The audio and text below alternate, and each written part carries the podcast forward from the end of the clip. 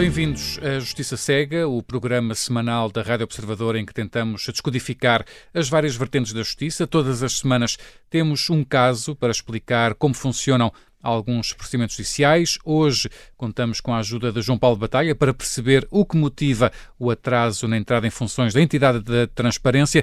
E vamos também, Luís Rosa, ter a tua avaliação ao melhor e ao pior da semana. Quem vais avaliar hoje? Hoje vou dar notas à Ministra da Justiça, às investigações na criminalidade económica ou financeira e ao mecanismo anticorrupção. Mas na primeira parte temos sempre a entrevista a um responsável ou conhecedor do setor da justiça. Vamos ouvir o testemunho da fiscalista Serena Neto. Bem-vinda. Serena Neto é fiscalista, sócia e coordenadora fiscal do escritório PLMJ. Aqui no Justiça Cega não queremos abordar apenas a jurisdição penal, queremos analisar outras jurisdições. Esta semana eh, vamos falar precisamente sobre justiça tributária, hum, especificamente nas garantias de defesa dos contribuintes. Vamos tentar perceber um, se os contribuintes têm as mesmas garantias de defesa que os arguídos têm no processo penal, o que devem fazer os contribuintes quando têm um problema com a, a autoridade tributária, se há mesmo uma inversão do ónus da prova quando isso acontece acontece. Mas, eh, Sra. Neto, vamos começar pelo princípio. Eh, quando um contribuinte recebe uma carta da autoridade tributária em casa com informação de que é devedor de uma determinada quantia ao fisco, geralmente a tendência é pagamos, não é? Eh, o que é que efetivamente uma pessoa deve fazer nestas circunstâncias? Antes de mais, boa tarde e obrigada por, por me terem convidado a estar aqui hoje a falar sobre esta matéria que tanto me apaixona e há tantos anos. Um, o mais interessante é que me apetece começar pela parte final. Uh, é, os contribuintes nunca sabem o que é que, o que, é que vão fazer e, e, e a sua reação imediata é, é, como se tivessem recebido uma multa de trânsito e querem logo pagar sem cuidar de se informarem uh, se realmente uh, não haverá, antes de mais, um, um erro, se haverá alguma discrepância e de se aconselharem com quem devem, porque de facto as próprias notificações muitas vezes são indecifráveis e são elas próprias as causadoras do problema. Ou seja, aparece um valor a pagar e a, pessoa nem sabe, porque depois, três dias depois pode aparecer uma carta a dizer que afinal há uma compensação ou há uns juros. E ninguém quer ter problemas com o fisco, E ninguém é? quer ter problemas e, portanto, há uma precipitação uhum. em ir pagar. Mas é importante saber que a lei diz que nós temos sempre 30 dias, no mínimo, para pagar os tributos. E, portanto, nesses 30 dias temos tempo para nos informarmos junto de, das linhas de apoio, junto do Serviço de Finanças Uh, bem, agora é um bocadinho mais difícil, por desde a pandemia não há atendimento uhum. presencial sem marcação, mas as linhas mais ou menos da autoridade tributária têm funcionado e dos profissionais eh, da área, não é? Advogados, técnicos de contas, as pessoas que, habilitadas para dar os esclarecimentos. Agora, a precipitação de pagar de uma coisa que não estou à espera, porque obviamente há vários, há vários tipos claro. de notificações, podemos ter as, as, notificações do IMI, todos nós estamos à espera todos os anos de claro. receber da nossa casa, e se ela for normal e não tiver um valor anormal, mas não... isso revela algum medo do, do, do, fisco. Parece que a pessoa vai pagar porque tem medo do fisco, nunca tem problemas com o fisco. É uma, uma é, tentação é, quase eu, eu autoritária que, da parte do Estado, não? Eu acho que isto é uma herança uh, sociocultural uh, que, que, mesmo 45 ou 50 anos quase do, após o 25 de Abril, não, não, se, não se perdeu do Estado autoritário, do Estado todo-poderoso. Uh, e dos, porque reparem, os impostos uh, são uma coisa secular e sempre tiveram uma componente coerciva, portanto, ninguém paga voluntariamente impostos. Portanto, se vamos à, à origem dos impostos, eles sempre tiveram uh, o poder do Estado e a força do Estado para a cobrança. Uh, em todos os, coercivo no sentido de obrigar as pessoas de obrigar, a exatamente, todos os, os, sistemas em que, em que eles foram criados. E, portanto, esse, por natureza, há esse lado da coercividade, não é? Do poder do Estado. Por outro, temos uma herança Uh, do Taladarista, da ditadura de mais de 50 anos. De, do Estado muito forte e do Estado poderoso uh, e o cidadão uh, que recebe a liquidação é a parte frágil e indefeso e com, com desigualdade de armas uh, notória. Uh, depois, quando chegamos a, a, uma fase em que já demos alguns argumentos, o fisco não, não aceita esses argumentos um, e passa a uma execução fiscal, um, o contribuinte tem depois de depositar uma caução um, no valor da alegada dívida para poder reclamar. É assim que, que, que, que se procede? É assim que acontece? Luís, isto, uh, o nosso sistema assenta num princípio em que o, o, sistema fiscal está criado para sustentar o Orçamento do Estado. A própria Constituição o diz, o artigo 103 hum. da Constituição, para quem for mais curioso. Uh, e, portanto, o sistema fiscal existe para financiar o Estado. Nós, infelizmente, não temos grandes fontes de financiamento para além dos impostos. E, portanto, Uh, se não se criar um sistema, se não tivermos um sistema onde se paga primeiro e depois se reclama, todos reclamávamos cada vez que recebêssemos uma liquidação de imposto. Pagava. E ninguém pagava e não sustentávamos o nosso, estado, o nosso orçamento e não conseguíamos ter as escolas, os hospitais e tudo o que precisamos. O problema é que uh, nem todos podem pagar, ou nem todos acham que devem pagar, e, e quem quiser aceder à tutela, portanto, quem quiser defender-se junto dos tribunais, ou junto da própria administração tributária, porque também temos reclamações, uh, se não puder pagar ou não quiser pagar, tem que prestar efetivamente uma garantia, que pode ser uma caução em dinheiro, pode ser uma hipoteca, pode ser. Uh, ou então pedir a dispensa dessa garantia, que raramente é concedida, uh, mas de facto é assim que funciona o sistema. Portanto, o Estado quer saber que vai receber, ou recebe, e depois, se perder o processo, devolve com juros, uhum. em regra, ou se não recebe, tem que ter uma garantia de que vai receber se ganhar o processo o Estado. Porquê? Porque só assim é que o sistema vai funcionar. Por mais que isto nos doa a todos, porque muitas vezes sabemos que estamos a pagar e temos toda a razão do nosso lado e que vamos ganhar aquele processo, porque temos a jurisprudência do nosso lado. Os tribunais já decidiram noutros casos semelhantes, ou há um erro notório e temos que levar um processo todo até ao fim, desapossados do nosso dinheiro, uh, para podermos para, para, chegarmos ao nosso fim. Mas essa, questão do depósito da calção não pode ser vista como uma espécie de inversão do ônus da prova. Isto vou dar um exemplo concreto. Por exemplo, se nós compararmos com um processo penal, um, um arguído, quando é acusado de desviar, por exemplo, 100 mil euros de fundos públicos, por exemplo, uh, se tivesse depositário se falou como calção para poder contestar a acusação, isso era quase uma inversão do ônus da prova. Não se pode dizer que isto é uma inversão do ônus da prova? Bem, uh eu acho que sim, uh, em termos simplistas, sim. Se fôssemos cientificamente falando, não é bem a mesma coisa, mas vamos, mas acho que sim, acho que é um bom exemplo. Ou seja, o, o direito penal até é um bom paralelismo para fazermos com o direito fiscal, porque ambos uh, são, são, ambas são áreas do direito onde o Estado é mais intrusivo na vida dos cidadãos. Portanto, no direito penal está, poderá limitar a nossa liberdade claro. e, e, no direito fiscal limita o nosso património, o nosso rendimento, as nossas, eh, as nossas poupanças, portanto, a nossa propriedade, se quisermos. E, portanto, o Estado é muito intrusivo numa e noutra. Qual é a grande diferença de uma e noutra? Os interesses que estão a ser tutelados. Uh, ambos são interesses públicos, só que o direito fiscal está previsto que tenha uma finalidade uh, específica que é esta de financiar também o bem de todos nós através do dinheiro. Portanto, há quase uma autorização ao Estado para nos desapossar. E sim, poderíamos dizer isso à partida, vamos presumir que todos os impostos que nos são cobrados são legais. Na verdade é isso, o paga primeiro e reclama depois é o quê? Vamos presumir que aquilo que, que o fisco nos exige é correto. A partir do Estado é uma pessoa de bem. É a partir do Estado é uma pessoa de bem. Se eu discordar, Posso litigar, posso contestar, reclamar, etc. Mas, mas tenho que pagar ou então garantir mas há uma espécie de presunção da culpabilidade do Há uma espécie, em termos simplistas, é, sim, há uma espécie de presunção de, de, de, que eu devo aquele dinheiro. Vamos desenvolver precisamente isso, que é falar das manifestações de fortuna. Uh, em primeiro lugar, o conceito é que é este, é se calhar o maior exemplo de inversão do ônus da prova. Bem, aí é uma zona do direito fiscal onde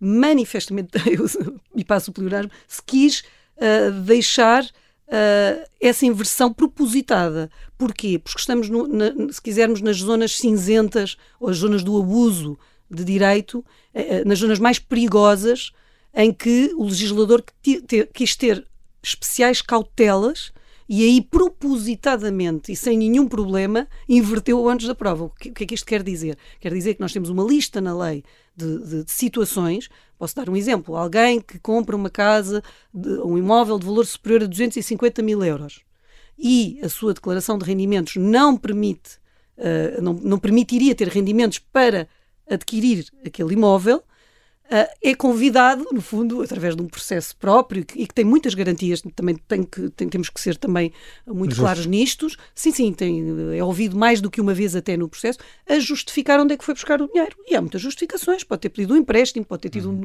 uma doação, pode ter ganho o, o Totoloto, quer dizer, há muitas uh, razões para as pessoas, ou pode ter tido poupanças. Agora, Há aí uma. Porquê que isto.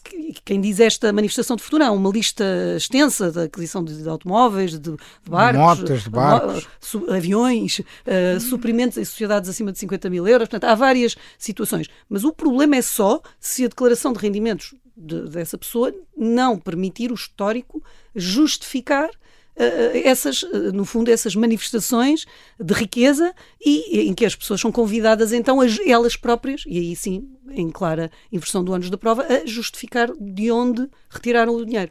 Não me parece mal, porque eh, diria que é um sistema equilibrado, porque nas zonas cinzentas e nas zonas onde pode haver mais fraude, o Estado é mais duro, o legislador é mais duro e mais exigente.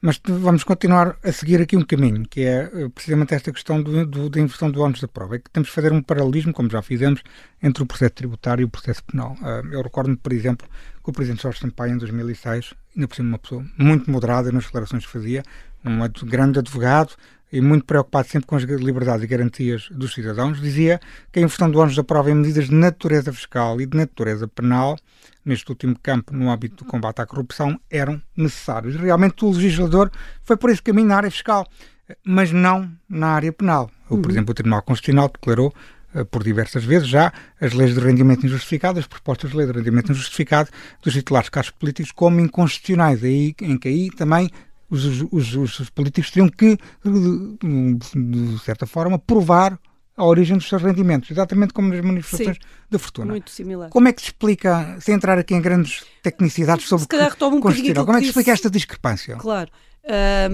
Bem, é, é, óbvio que a inversão do ânus da prova em, em áreas uh, críticas do nosso sistema, onde sabemos que há abusos, onde há criminalidade, ou, que é o limite não é, do, do, do ilícito, um, a tentação é sempre, e essas declarações foram nesse contexto, foi numa altura em que se descobriram vários casos de corrupção Sim. e que se discutia muito, também eh, não estava ainda uh, bem uh, sedimentada a legislação sobre o levantamento do estilo bancário, havia uma série de discussões que se faziam à é época verdade. e que é preciso também contextualizar. Claro. E uh, que levaram com certeza a essas declarações e outros, e eu lembro-me que outras intervenções, outras, sim, sim, semelhantes, sim. Porquê? Porque, porque se via como era necessário uh, parar, travar, havia muita fuga fiscal, havia muita corrupção uh, e, e, parecia que, que, que, não, que, não, que não havia limites. Uh, e, e foi nessa altura exatamente que houve importantíssimas alterações legislativas. Mas volto a onde, onde estive há pouco, que é Atenção que os bens a, a tutelar aqui pelo direito não são os mesmos.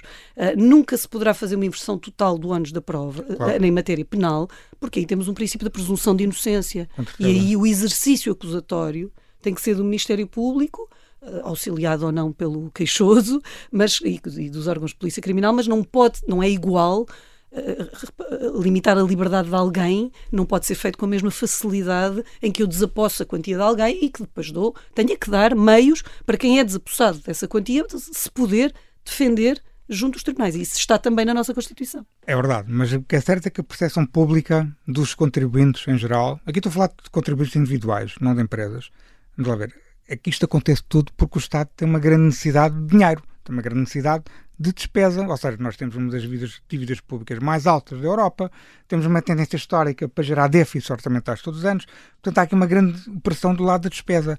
O Estado precisa de cada vez mais dinheiro para ser, para ser direto. É justo dizer que o legislador desequilibrou esta balança precisamente prejudicando os, os direitos de liberdade e garantia dos contribuintes, precisamente pela questão orçamental, pela questão financeira. É justa esta crítica? É assim, é, é, é, é, mas tem que ser contextualizada, porque não é este legislador, nem sequer o legislador do século XXI ou do, ou do final do século XX. É, ela já é desequilibrada desde, de, desde que há impostos. E os impostos são, lembro-me das aulas da faculdade, provavelmente a coisa mais antiga hum. que existe enquanto instituição. Uh, e, portanto, Uh, eventualmente até os homens das cavernas já teriam uma maneira de retribuir, os, os mais fortes se retribuírem com, com, com, o que era caçado ou apanhado pelos mais fracos, etc. Portanto, há sempre uma relação uh, coativa de, de, de, de poder e, e, portanto, de desequilíbrio, desde, imemorialmente, desde que há impostos, tributos. O que, o que se esperaria do legislador do, do final do século XX e do, do legislador do século XXI é que esse desequilíbrio natural fosse atenuado através das normas que nós temos nos nossos códigos para nos defender e dos nossos sistemas de, de tutela, os nossos tribunais, as nossas, os meios que temos para reclamar, etc, etc. Porquê? Porque o que acontecia uh, no início do século XX ou em meados do século XX era tudo muito era mais lento uhum. era mais o mundo era todo mais lento e as reações eram mais lentas os processos também eram mais lentos e o acesso também, à informação também era o, outra o acesso à informação era outro mas, sobretudo, a máquina fiscal não tinha os meios que tem hoje. A máquina a fiscal hoje tem uma eficiência tremenda. Tremenda. Faz uma penhora carregando num botão uhum. uh, e tudo acontece muito rapidamente. Os erros podem ser catastróficos e no imediato. E, portanto, isto só funciona e só se reequilibra se depois a máquina, o sistema, nos dotar de meios também igualmente rápidos para colmatar esses erros que possam acontecer ou, ou esses direitos que possam ser violados com essa velocidade e com essa agressividade. Uh, eu, tenho, eu conheço muitos casos de gravíssimas injustiças que ocorreram exatamente, às vezes até sem dolo nenhum, às vezes são mesmo erros ou, ou o sistema não está atualizado, etc, etc, que depois levam anos e anos e anos a ser Uh, reparados e as pessoas ficam desapossadas de quantias enormes. Eu, eu estou-me a lembrar de uma senhora que teve o ordenado penhorado durante oito anos injustamente. Depois lá recebeu os seus juros indenizatórios, mas, mas ela durante aquele tempo teve um terço do ordenado piorado, que foi um prejuízo que nunca ninguém lhe vai compensar. Hum, para além das frustrações todas que, que isso claro, gera, não é? Isto claro. para dar um exemplo muito concreto, conheço, Sim. podia estar aqui uma tarde inteira a contar casos claro. parecidos. Nesse sentido, a Serena Neto, há uma outra questão que é uh, das prescrições nestes tipos de, de, processos. Os portugueses têm uma percepção clara de que há muita prescrição uh, na criminalidade económica ou financeira. Isto também acontece no processo tributário? Bem, Vamos lá ver, isso é um tema muito atual, muito quente, chamemos-lhe assim, e muito discutido no, no meio do, dos profissionais desta área. O que, o que, é que acontece? Nós temos, obviamente, como todos os sistemas jurídicos eh, da nossa matriz, vamos lhe chamar assim, portanto, democracias, Estados de Direito, temos, obviamente, um prazo de prescrição previsto na lei para, para, para as dívidas fiscais de 8 anos, é o prazo geral, depois temos algumas especificidades, mas o prazo geral de 8 anos de prescrição. Mas neste momento, uh, desde que houve uma alteração legislativa em 2007, uh, eh, temos um, uma, uma, interpretação da norma feita pelos nossos tribunais e, pela, e por, por, alguns autores, e que depois os tribunais acolheram, uh, que, em termos muito práticos, para não amassar também os nossos uhum. ouvintes, faz com que quase nunca prescreva uma dívida fiscal. Porque se eu contestar, enquanto eu estou a contestar, e o processo pode durar 10 anos, 15 anos, 12 anos, isso é fácil de acontecer, não está a correr esse prazo de prescrição que só volta a correr quando acabar o processo todo. Imagine, o Estado leva 12 anos a, a resolver aquele processo. E suspende-se o prazo. E, mais do que suspender, ele volta a estaca zero. Portanto, só quando acabar o processo é que ele volta a correr os 8 anos. Então, na prática, não há prescrição. Portanto, na prática, podemos estar aqui 30 anos, se quisermos. Eu Sim. fiz uma vez um exercício num caso concreto que conheço, em que já podíamos ir aos 32 anos. E, e isto é uma coisa absolutamente. Uh, é um desequilíbrio obtusa, total. É um desequilíbrio total, é, é inconstitucional, é violador dos mais elementares direitos, uh, diria eu, fundamentais, e neste caso em matéria claro. fiscal, porque em todas as zonas do direito, todas as áreas do direito, nós temos um prazo máximo de prescrição, uma válvula de escape, como se chama, como chama a doutrina, não é? De, claro. Uma válvula de escape, por exemplo, no penal, uma vez e meia Uh, o prazo da pena uh, prescreve, seja o Estado em que, estiver o processo. Portanto, só para dar um exemplo, é, os 20 anos do processo civil. Uh, e, é e aqui não temos. Em termos práticos, o processo tributário significa que o Estado tem quase uma, até uma hipótese até a eternidade de cobrar uma dívida. Mas ainda temos uma situação pior, é que se for naqueles casos em que eu não contestei e só fui citada para a execução fiscal, a prescrição só começa a contar quando a autoridade tributária, o Serviço de Finanças, declararem falhas. O que é que é declarar em falhas? Quando finalmente decidir dizer que eu não tenho bens para pagar. Hum. E, portanto, é dar ao, ao, a quem é prejudicado com a prescrição o poder de declarar quando é que começa a correr a prescrição. Portanto, seja num caso de, em que eu me quis defender, ou seja no caso em que eu não me quis defender, temos uma distorção neste momento uh, quanto à matéria da prescrição que eu acho que, careceria de uma intervenção rápida do legislador nem que fosse para pôr um prazo máximo. E, e, nesse sentido, precisamente do que está a dizer, há também a outra, o outro lado da questão, que é, que é os tempos de resolução da jurisdição, na jurisdição administrativa ou fiscal. Os últimos relatórios da Comissão Europeia uh, sobre a eficiência judiciária mostram que Portugal está entre os piores da União Europeia neste, neste aspecto. Em termos médios, estamos a falar de mais de sete anos. Uh, isso deve-se mais aos processos administrativos ou aos processos fiscais? Bem, dos, eu, a última estatística que eu vi uh, e publicada pelo Ministério da Justiça, que eu diria que até é um bocadinho mais atualizada do que a europeia, é de maio do, de 2021. Uh, eh, e dos cerca de 59 mil processos que estavam nos tribunais administrativos e fiscais, 65% eram processos fiscais. Portanto, uh, aquele que, é, que era o ramo pequeno do direito administrativo, que era o direito fiscal, uhum. neste momento uh, há 20 milhões de liquidações emitidas por ano de impostos.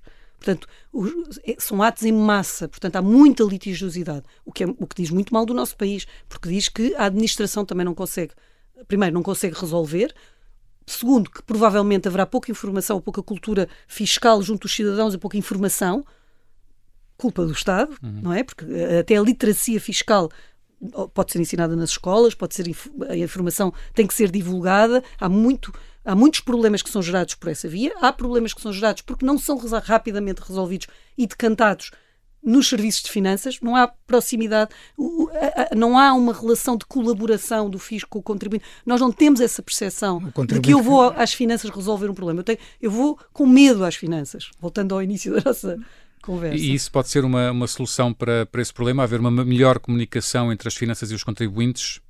Sim, mas isso pressupõe, uh, e, e, já melhorou muito, uh, todos nós recebemos aqueles e-mails informativos a lembrar-nos das nossas obrigações, Sim. o portal das finanças está muito diferente, foi uma grande revolução eu poder comunicar com as finanças por via eletrónica.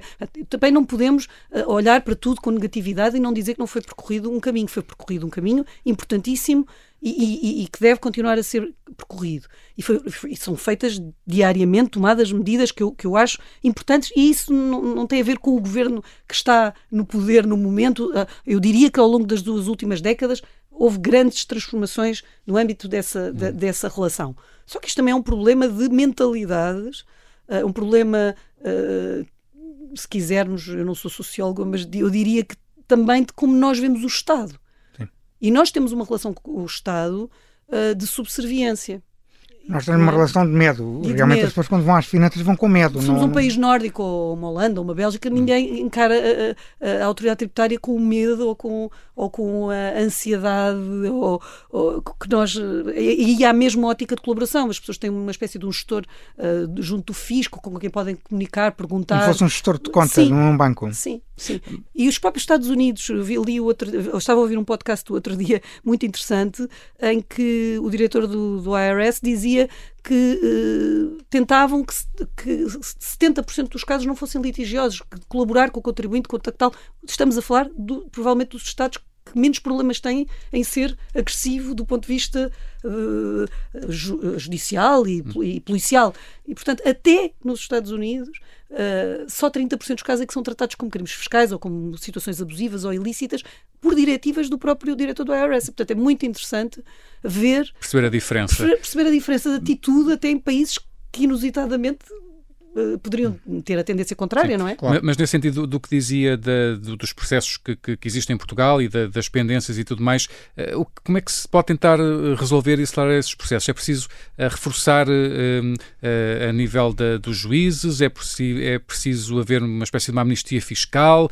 Como é que esses, essas pendências, é, que soluções é que há para, essas, para, essas, para esses casos que estão, tantos casos que estão pendentes? Eu não sei se há, sei todas as soluções e não sei de certeza, mas o que é que eu acho? Acho que as amnistias propriamente ditas, como nós as vemos, o perdão, o perdão, eu acho que é muito difícil de enquadrar hoje em dia do ponto de vista até do direito comunitário e, e das ajudas de Estado, de todas essas regras uh, que, que nos são impostas de concorrência, exatamente, e portanto não podemos, uh, com, com grande simplicidade, eu não acredito que os órgãos da União Europeia aceitem com essa facilidade uh, e os organismos onde nós nos, Antigamente nos o Papa visitávamos ou havia e qualquer cerimónia, havia uma amnistia. Pronto, mas, mas, aqui estamos a falar, não estamos a falar de multas. Ainda que houvesse uma amnistia das multas fiscais, porque depois também temos as coimas. Ah, mas também havia dos crimes, por claro, exemplo, dos crimes, crimes, mais, sim, eh, sim, mais sim. bagatela. E a lei continua a prever essa possibilidade.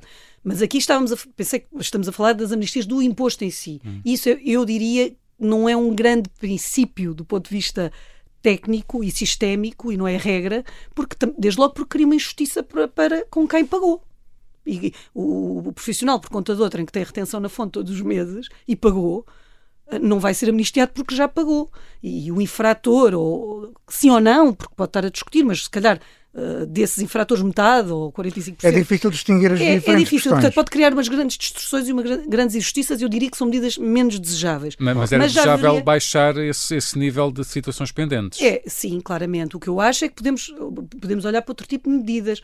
Por exemplo, perdões de juros por desistências de processos, ou perdões de coimas, ou redução de coimas, possibilidade de pagamentos em prestações mais alargados. Como se fosse um plano Mateus, por exemplo. Sim, uma espécie de plano Mateus revisitado, uh, possibilidade de assistência sem onerar as custas do, do, do tribunal, a uh, possibilidade de migrar para a arbitragem tributária. Nós temos também esse instituto importantíssimo, fomos pioneiros em Portugal uh, na arbitragem tributária. houve, já tivemos uma abertura, uma janela em que se podia migrar os processos que estão operados há muito tempo para a arbitragem, porque não revisitar essa norma.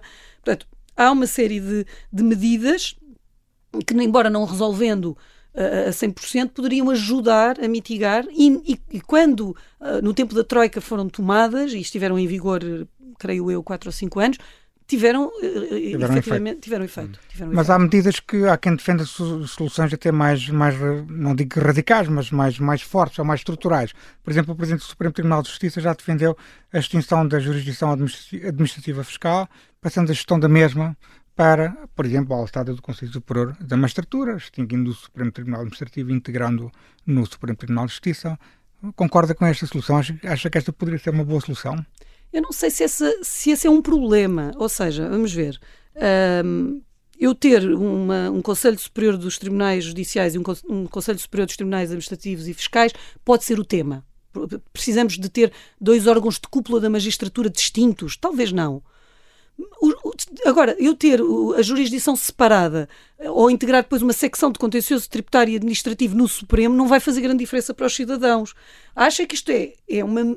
Não acho que seja uma prioridade com tantos problemas que temos para resolver. É que ela está, está separada, devia ser mais célere, mas não é. Mas eu não tenho a certeza que a junção uh, vá tornar mais célere e, e, e, e os recursos que se vão gastar uh, financeiros num país que não tem grandes recursos financeiros, se calhar podem ser canalizados para outro tipo de medidas, como, por exemplo, o Estado tolerar perder aquelas coimas, aquelas quantias de custas, etc., para tirar as pendências dos tribunais. Não vejo como medida prioritária. Mas também não sei. Penso que é um tema mais de, de política judiciária e de controlo uh, de, de, do trabalho dos juízes uh, do que propriamente, e é assim que eu enquadro, do que propriamente o efeito que isso teria para os cidadãos. Uh, agora, também há que dizer uma coisa: o administrativo fiscal são de facto são, são questões um pouco laterais, um pouco diferentes das outras jurisdições.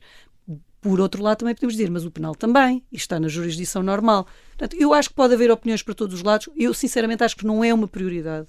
Mas uma, uma última questão. A autoridade tributária é desde há muitos anos, confesso que à procura do ano, não, já não consegui localizar a informação, mas desde há muitos anos que a autoridade tributária é um órgão de polícia criminal, talvez desde a década de, do início da primeira década de 2000.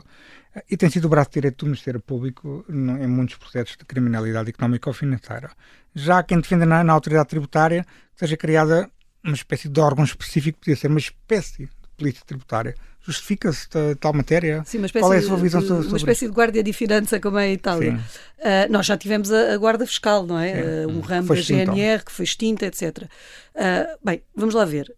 A autoridade tributária ser um órgão de polícia criminal no sentido de auxiliar o Ministério Público na investigação, no inquérito Sim. dos crimes e das contraordenações fiscais, Uh, não vejo nenhum problema sistémico ou não vejo nenhum, nenhuma violação uh, de, de, nada e não sei, não creio que seja necessário criar uma polícia específica porque temo que isso poderia facilmente sobrepor-se àquilo que são as inspeções tributárias. Portanto, é quase uma redundância porque as inspeções. Seria um Estado policial, se é, calhar. Já um... É, e, e, aliás, na gênese da extinção da, da Guarda Fiscal foi exatamente isso. O lado aduaneiro talvez justificasse ter um, um controlo, mas, mas acho que há também secções específicas dentro das polícias para a parte aduaneira, dos contrabandos, etc. Portanto, há, há outra, outra. Digamos que isso está acautelado no nosso sistema.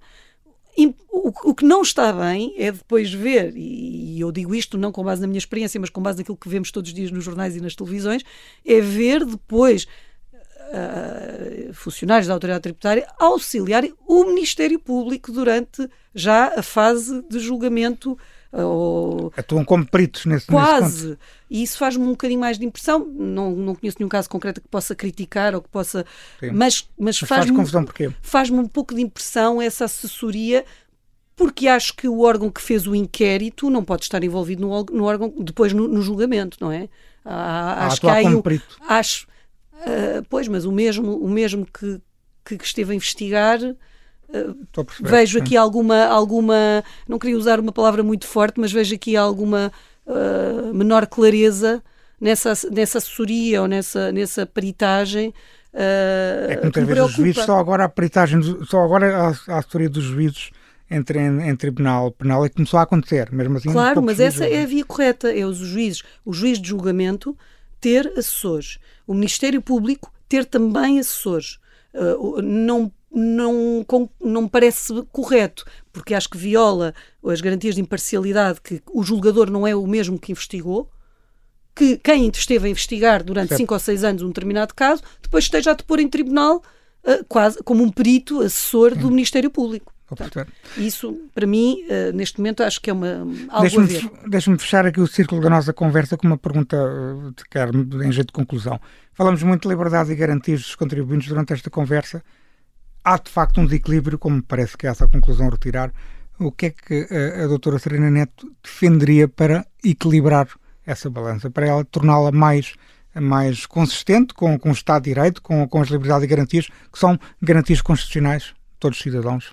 Eu acho que há dois ou três pontos que- em que, se calhar, todos nós pensamos um bocadinho comungamos. Não há justiça se a justiça não for célere, se ela não acontecer rapidamente. Porque a nossa Constituição diz que nós temos direito à tutela efetiva, jurisdicional efetiva, mas ela só é efetiva se for rápida. E, portanto, o problema número um da justiça fiscal é torná-la célere. É, e é parecido com o penal, pelo menos nos grandes Sim, casos. absolutamente. Dos grandes casos. Portanto, é um problema igual em todos os ramos do direito, mas no, no direito civil, no ramo civil resolveu-se bastante bem e neste momento as pendências ah, são muito menores do que tínhamos há 20 anos atrás. Aqui ainda temos Desburocrati- Desburocratizou-se o processo civil. sim. Depois, o- a- a- usa- o- pegando também por aí, simplificação do sistema. Ainda, ainda temos um sistema processual tributário muito ah, labiríntico. Com muitas sobreposições de sistemas entre há um próprio do fiscal, depois em alguns casos já se aplica o administrativo e já se- há um labirinto cheio de alçapões e cheio de prazos em que, em, que- em que, em que os profissionais, mas também o cidadão se vê enredado e depois nu- nunca se percebe bem cai. como é que, como é que Cai se, neles. cai neles. E, portanto, a simplificação do sistema processual ahm, e depois, ah, eu diria, a mudança de mentalidade, de, co- continuar a mudança de mentalidades na, na- junto à autoridade tributária e do Estado, acatar as decisões dos tribunais superiores, ah, ver, encarar o contribuinte não como um inimigo, mas como alguém a ajudar. Ahm, e pronto, e diria que estas três, com estas três vias, ah, certamente daqui a uns anos estaríamos a falar de uma melhor justiça. E eh, no Justiça Cega queremos sempre ouvir eh, alguma história, uma situação que tenha marcado a carreira do nosso convidado para o testemunho de cada semana. Eh, Serena Neto, que história nos traz de olhos bem fechados? Bem, eh, esse é um desafio grande porque já tenho alguns anos de, de- de- de carreira, eh, mas gosto sempre de voltar ao início porque acho que é sempre o que nós são as, as primeiras impressões e as coisas que nos acontecem no início que nos marcam e que nos, e nos definem até. Eh, e, e eu, quando comecei o meu estágio, tive a sorte de ter um, um- um excelente eh, patrono. Eh, o primeiro julgamento em que acompanhei o meu patrono foi precisamente um, um Como é julgamento que chamava o seu criminal. patrono? Uh, o Agostinho Pereira de Miranda, uh, um grande advogado da nossa. É um grande advogado muito conhecido. Muito conhecido da nossa praça, eu tive, fui afortunada em, em poder estagiar com ele e, e somos hoje uh, amigos, ainda, felizmente. Uh, e, e acompanhei-o num, num- julgamento de tribunal de júri, uh, que é uma coisa muito original, porque se calhar Sim, é a maior parte das pessoas não é? não sabe que em Portugal uh, também temos a possibilidade de ter tribunal de júri. Não é foi- habitual. Não é habitual. Na- À, à época ainda só tinha havido três casos, portanto aquele terá sido o quarto caso em que tinha sido Quem, utilizado. que na altura, quem, quem era jovem, por exemplo, lembra-se do, do julgamento do Pato Federico. Pronto, já foi Passou depois. nas deste. televisões. Sim, foi exatamente. Foi logo depois de, de- o, o- o Tribunal de Júri de- de- desse caso foi logo depois deste que eu estou a, a referir-me. E, e, foi para mim, jovem advogada, jovem licenciada em Direito e estagiária, uh, caí de paraquedas naquele julgamento, naquele julgamento e pensei, bem, isto é mesmo como nos filmes. Portanto, vou ser uma advogada de contencioso. Isto afinal é mesmo verdade. Passaram a universidade toda a dizer, a faculdade, a dizer-me, olha, que isto não é como nos filmes, mas é, porque eu apanhei logo um tribunal de júri. Uh, foi muito interessante. Foi e muito o, interessante. qual foi o resultado? O júri? O que é que, houve, o que, é que decidiu? Houve condenação. Uh, era um caso de, de, era de burla, de burla, burla. qualificada. Uh, houve condenação. já agora dar o, o, fazer o parênteses que aqui em Portugal, em Portugal não é bem como nos filmes porque o juiz intervém um bocadinho mais Bem, uh, o advogado não se levanta, não vai passear em frente aos júris, não faz aquela. Pronto, às finais. Pronto, não faz aquela interação com o júri. Não há também. tanta encenação. Não há tanta encenação e o juiz é bastante mais interventor, até porque o papel dele na decisão uh, tem um peso diferente do que, do, nos Estados Unidos, que é quase nulo, ele só determina a pena, mas não intervém na decisão. E aqui não, o sistema não é bem assim. E o que é que aconteceu nesse caso?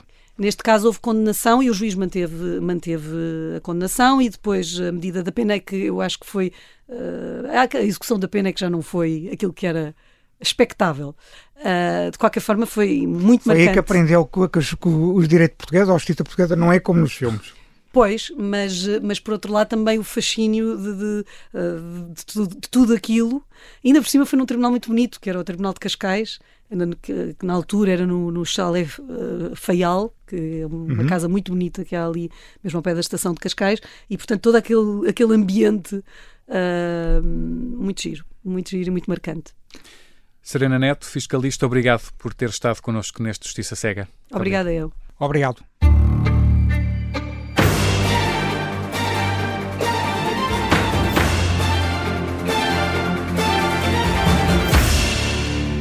Bem-vindos à segunda parte do Justiça Cega. Este é o momento em que habitualmente analisamos o caso da semana, seguindo o formato clássico do explicador da Rádio Observador. Vamos traduzir um caso, uma situação que tenha marcado a Semana da Justiça numa linguagem simples e acessível.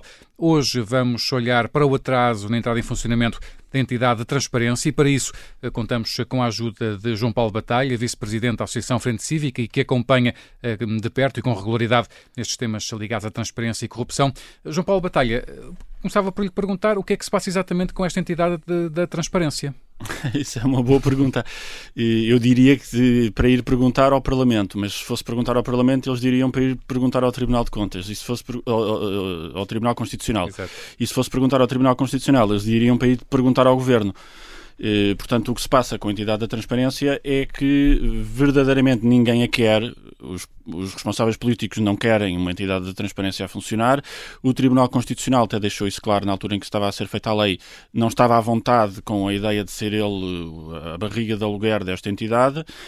Eh, e, portanto, eh, ninguém verdadeiramente quer que esta entidade saia do papel onde está há três anos e, e, agora a única questão é quem é que fica com o ónus político e, e, de reputa, e reputacional de não a criar, mas, mas na verdade há um consenso de não querer que isto saia do papel. E o que é que é suposto esta entidade fazer?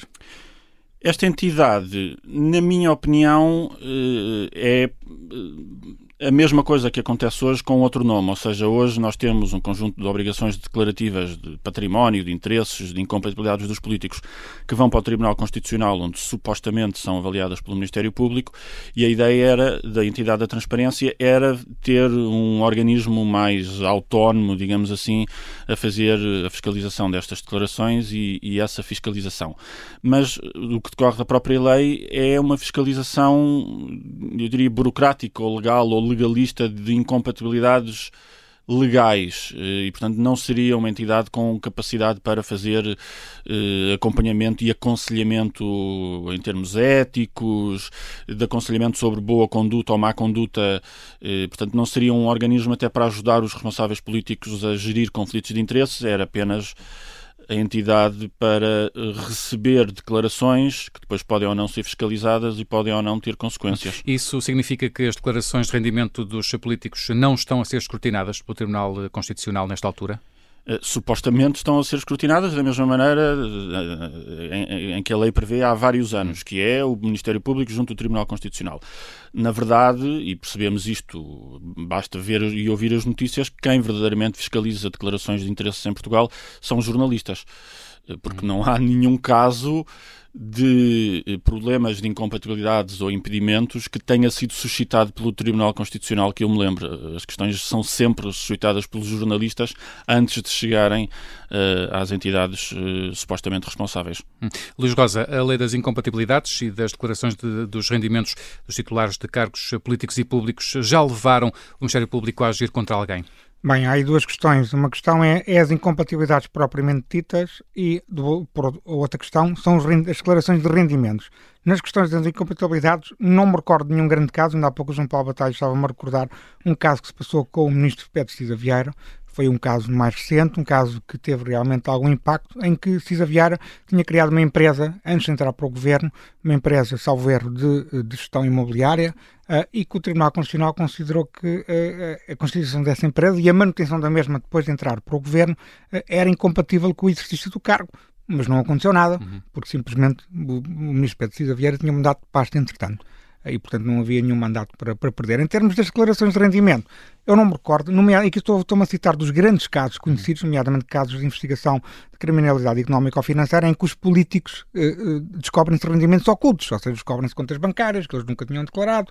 Uh, nesses grandes casos, eu não me recordo alguma vez o Tribunal Constitucional, o Ministério Público no Tribunal Constitucional, ter agido contra alguém. E porquê é que isso não aconteceu? Eu vou dar dois casos, dois casos concretos que para os nossos ouvintes perceberem. No caso, por exemplo, de Isaltino Moraes, que é um caso muito famoso, hum. em que Isaltino Moraes tinha contas na Suíça não declaradas, foram descobertas uh, essas contas bancárias na Suíça, através de uma, de uma investigação jornalística que, por acaso, fui eu que a fiz, e depois o Ministério Público confirmou essa matéria.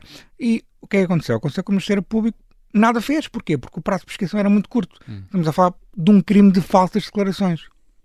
Ora, esse crime de falsas declarações tem um, crime tem um prazo de prescrição que é muito curto. Porquê? Porque as contas só esses rendimentos ao custo só se descobrem muitos anos depois. Hum. Portanto, já, já prescreveu este crime de falsas declarações. Houve outro caso também muito conhecido, que é o caso de Luís Filipe Neves, que não levou nenhuma acusação do Ministério Público, de uma forma, enfim, que estaria outro programa, mas nesse, nesse inquérito no Diabo do Porto ficou claro que Luís Filipe Neves também tinha uma conta bancária na Suíça que nunca tinha declarado. Hum. O que é que aconteceu nesse caso também?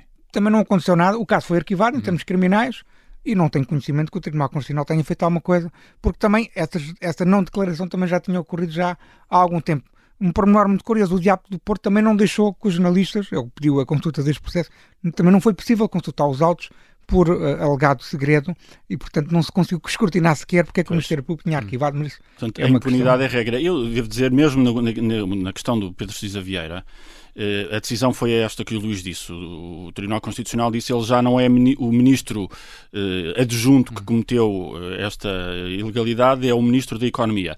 Mas a verdade é que se a lei prevê a perda do cargo como punição, é porque a lei estabelece que uma pessoa que não cumpre esta obrigação não tem condições de ser ministro.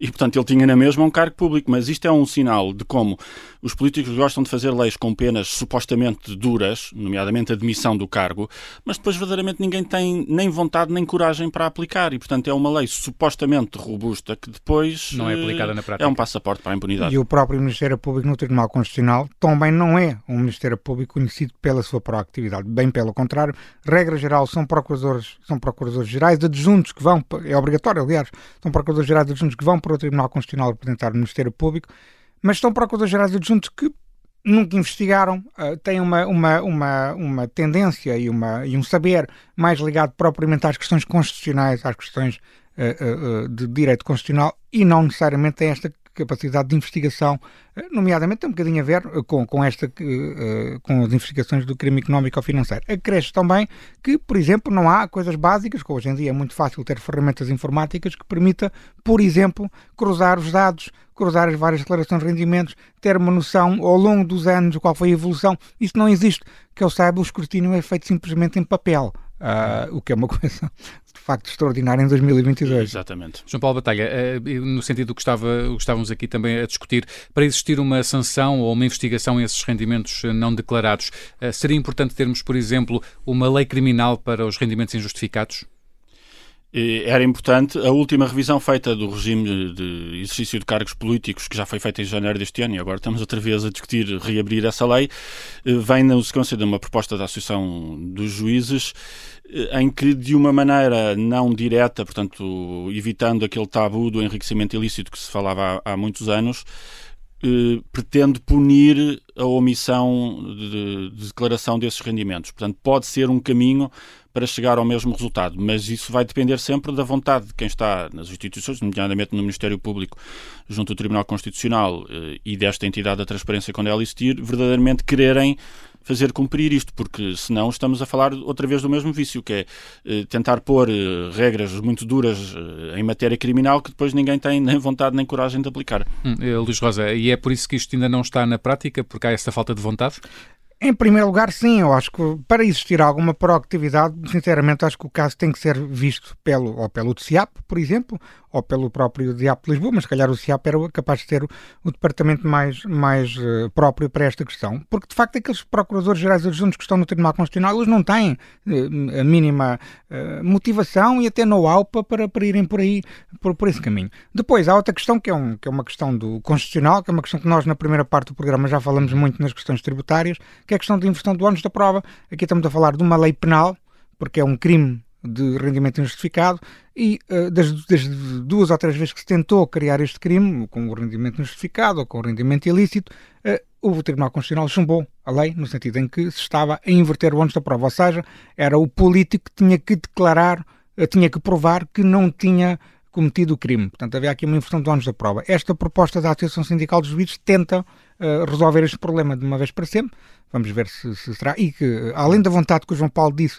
de vontade do Ministério Público de investigar, e depois também terá de passar, com a certeza, pelo crivo do Tribunal Constitucional. Vamos ver hum. o que é que o Tribunal Constitucional diz. E ainda temos, Luís, esta hum, parte importante da equação, que é o Mecanismo Nacional Anticorrupção, que é um mecanismo que também ainda, ainda não existe. Não, e eh, como o João Paulo disse, nós criamos eh, leis ou, ou criamos planos teóricos que são realmente fantásticos. E, e se a, a entidade da transparência existisse e que este, este mecanismo nacional anticorrupção também existisse, se realmente eles fizessem o seu trabalho, acho que podíamos ter aqui um contexto de, de, seja de combate à, à, às declarações de rendimentos ou de rendimentos ocultos, seja da questão das incompatibilidades, seja também da prevenção contra a corrupção, podíamos ter aqui mecanismos realmente uh, fantásticos. Mas o que é certo é que o Mecanismo Nacional Anticorrupção também não existe. E não existe porquê? Porque ele devia ter sido criado até junho para fiscalizar a implementação do Regime Geral de Prevenção de Corrupção, que entrou em vigor a 7 de junho, e também para criar, eh, para fiscalizar a criação dos canais de denúncias no Estado e em mais de 8 mil empresas, e que também passou a ser obrigatório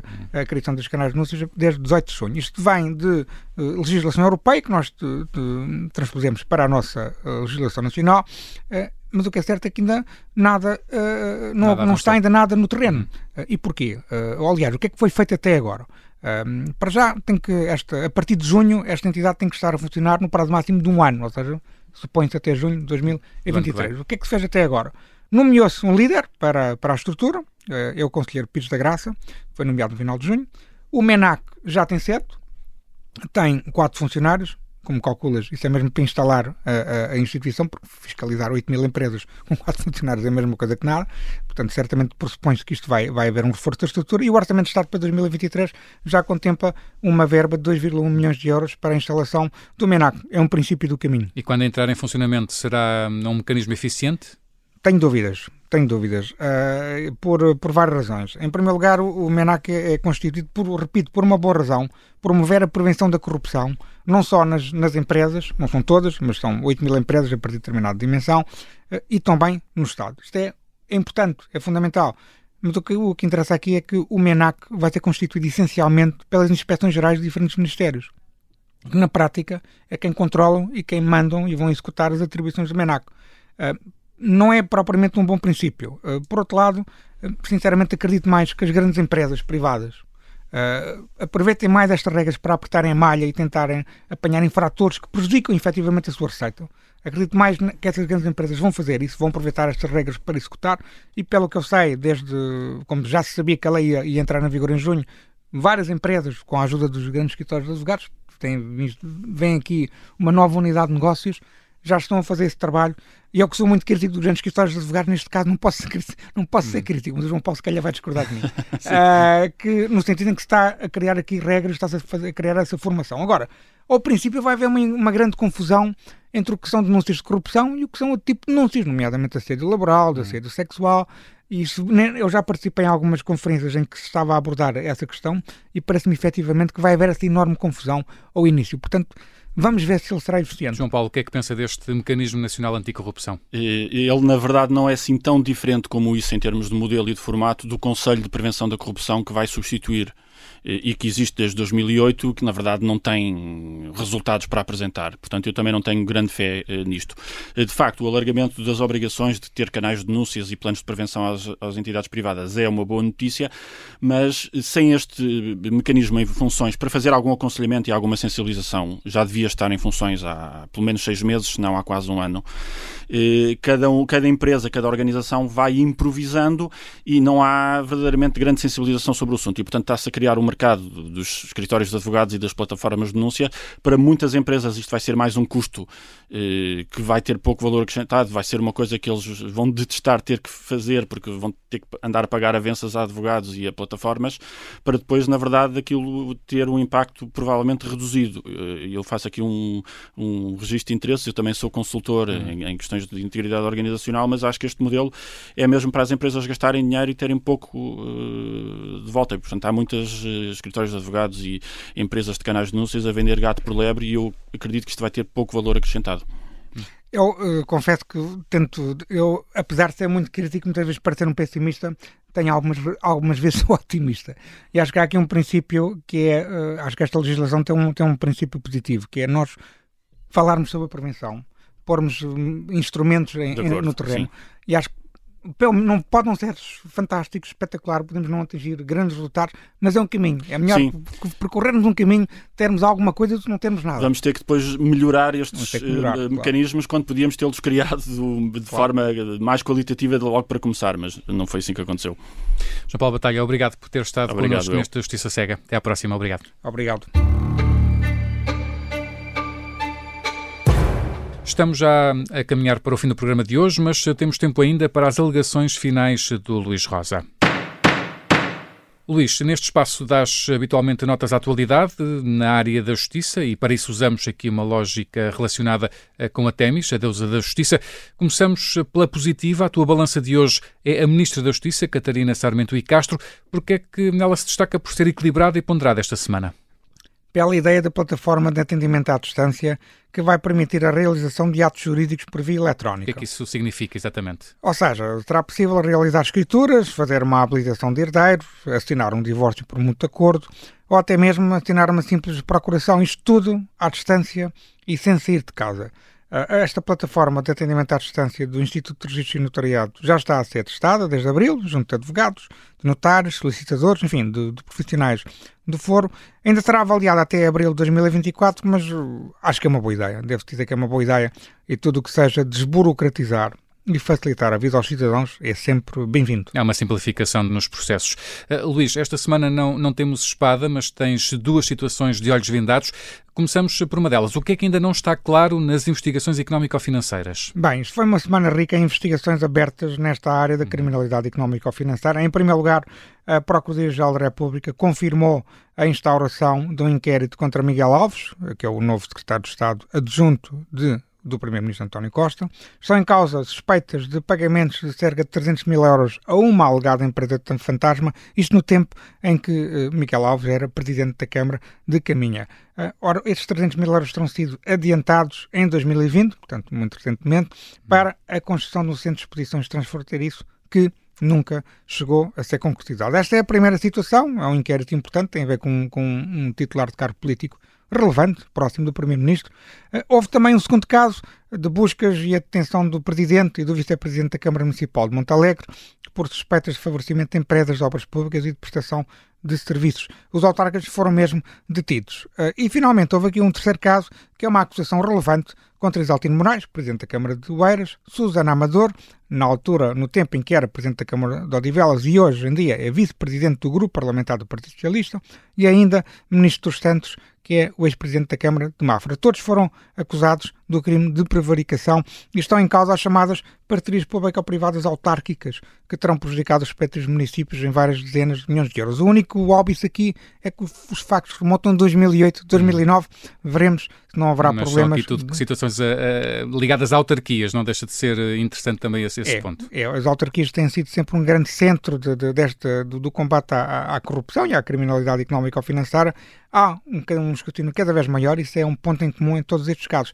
Neste caso do, do, do Eiras, diz Altino Moraes, que, como sabemos, já cumpriu pena por fraude fiscal e, e branqueamento de capitais, cumpriu uma pena de um, dois anos, cumpriu um ano. Um, neste caso de Isaltino Moraes e do Susana Amador e também de Ministro dos Santos, uh, o Ministério Público pede apenas acessórias de perda de mandato. Isto, no caso, só se deve aplicar a Isaltino Moraes, que é o único que apresenta a Câmara do Eiras, mas também a proibição de todos eles de se candidatarem a novos cargos públicos. É uma, é uma pena acessória que só terá efeito, obviamente, se o caso eh, se as condenações transitarem em julgado. São casos relevantes, relevantes que demonstram que a justiça está atenta. Hum. Outra situação, Luís, ainda pouco clara para ti esta semana, o mecanismo anticorrupção, porque é que também está de olhos vendados? Já falamos sobre este, esta, esta situação no explicador, mas é só para dar nota que vamos ter de acompanhar se a dotação de 2,1 milhões de euros inscrita em Orçamento de Estado para a instalação do, do MENAC, do Mecanismo Nacional Anticorrupção, eh, se essa eh, verba será executada. Nós temos um governo muito conhecido pelas cativações, eh, e será suficiente para tornar o MENAC um organismo eficiente que vai escrutinar o cumprimento dos deveres em matéria de prevenção, por exemplo, em mais de 8 mil empresas. É um universo muito, muito grande. Veremos se esta verba chega para que o MENAC uh, faça o seu trabalho e não se venha a queixar daqui a uns tempos de falta de meios, que é uma crítica muito é comum na área da justiça. E com as alegações finais do Luís Rosa, terminamos Justiça Cega na Rádio Observador. Até para a semana. Até para a semana.